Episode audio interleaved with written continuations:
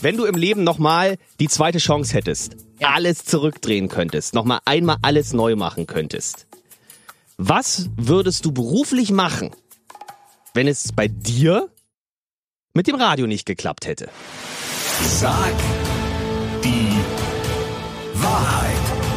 Gerlinde Jenekes 100-Tage-Challenge auf 94.3 RS2.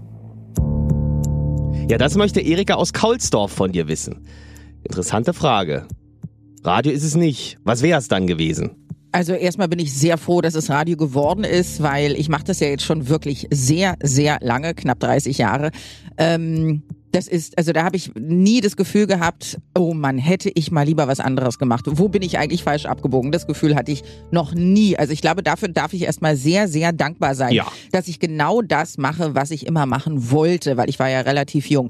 Ich habe, bevor ich ähm, zum Radio gekommen bin und bei McDonald's gearbeitet habe, vorher, habe ich eine Ausbildung gemacht zur Fremdsprachensekretärin. Ich kann heute sagen, das hätte ich sicherlich, egal was passiert wäre, nicht weitergemacht. Wieso? Ich bin keine klassische Sekretärin irgendwie. Also, ähm, Mit einem kurzen Minirock? nee, das sowieso nicht. Nö, passt einfach nicht zu mir. Okay. Glaube ich. Also ich äh, Hut ab vor jedem, der das irgendwie kann, aber ich kann konnte das einfach gar nicht. Ich äh, Rechnungswesen hatte ich eine 6, also ich wäre sowieso rausgeflogen. schwierig. Ne, also Sprachen kann ich ganz gut, ähm, habe sogar gelernt, äh, Briefe auf Französisch äh, zu verfassen.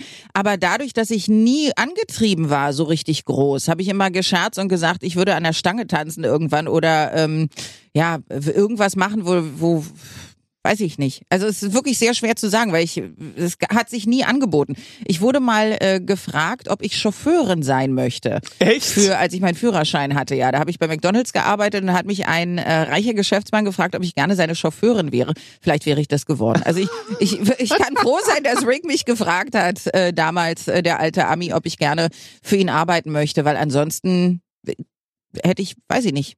Ich, ich wäre verzweifelt. Ich würde vielleicht im, im Wohnzimmer meiner Eltern sitzen und Frettchen züchten mit 47.